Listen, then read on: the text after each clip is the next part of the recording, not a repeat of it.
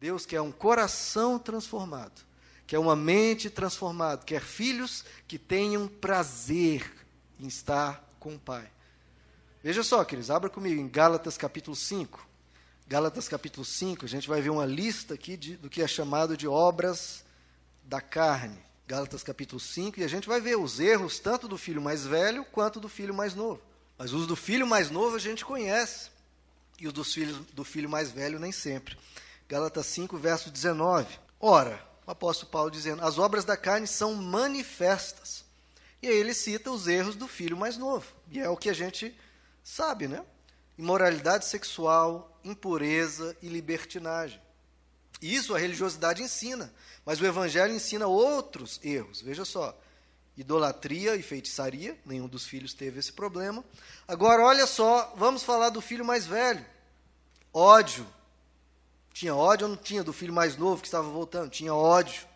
Obra da carne. Discórdia, promovendo discórdia dentro de casa. Ciúmes do filho mais novo.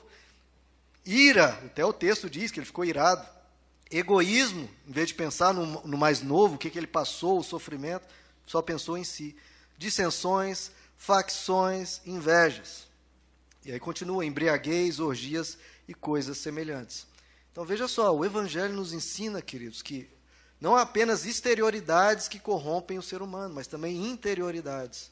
Então, ódio, ira, discórdia, egoísmo, tudo isso faz parte de coisas que adoecem a alma, destroem o caráter do ser humano e faz o ser humano vazio, pobre, miserável, cego e nu. Então lembre-se sempre disso. Não é porque você está aqui está às vezes com a vida sexual tranquila que você não está manifestando obras da carne. Se tem ódio, se tem ira, se tem egoísmo, se tem dissensões, se há guerras, aí você pode estar como filho mais velho com algo dentro do coração que está ali apodrecendo a alma. Então, qual é, qual é pior, queridos? Pecados sexuais ou, às vezes, pecados que ficam ali escondidos e, às vezes, ninguém vê? Como a falta de misericórdia. Eu já tratei disso várias vezes aqui e eu insisto.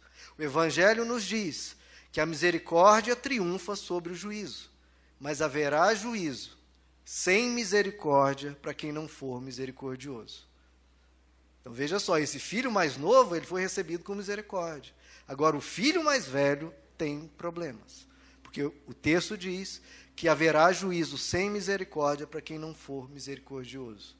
Por isso que eu insisto, a misericórdia é uma das virtudes principais que temos que ter, porque se não tiver misericórdia, o juízo vai ser algo complicado para conosco. E o que é pior, pecados sexuais ou ódio? Que a gente esquece de como isso é grave para Deus. Porque Deus, queridos, ele é amor. A essência de Deus é amor. Quando você vai para o ódio, você seca Deus na sua alma, você diz não para Deus e se torna inimigo dele. Abra comigo, queridos, 1 João capítulo 2. A gente precisa cuidar do coração para não acabar se rebelando contra o pai e saindo de casa, conforme o mais velho fez. 1 João capítulo 2, vamos do verso 9.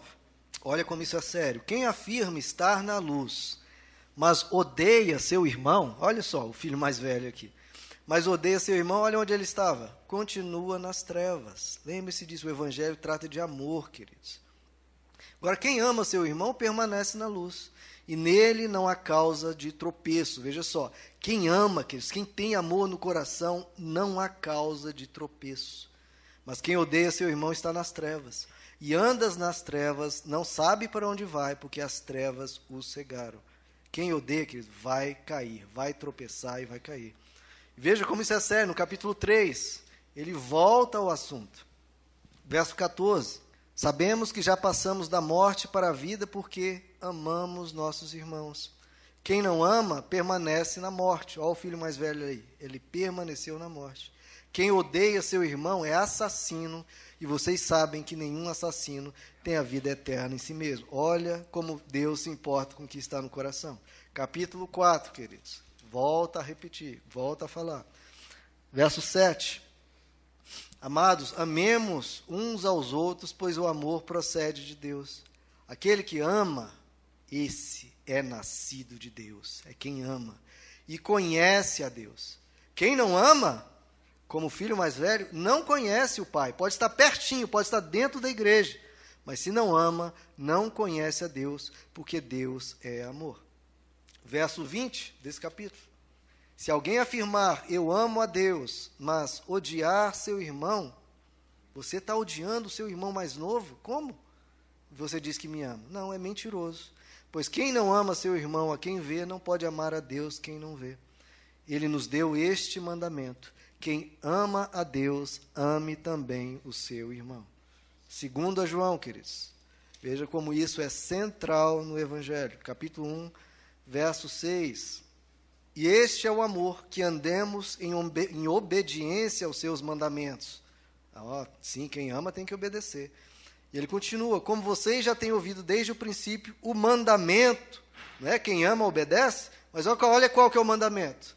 O mandamento é esse: que vocês andem em amor. Esse é o mandamento, queridos. Esse é o principal de todos os mandamentos, que você ande em amor. Então, o filho mais, o filho mais velho, ele chutou para bem longe isso que era o principal, que é o, o amor. Isso em relação aos pecados deles, mas o principal que ocorreu foi que o mais novo se arrependeu.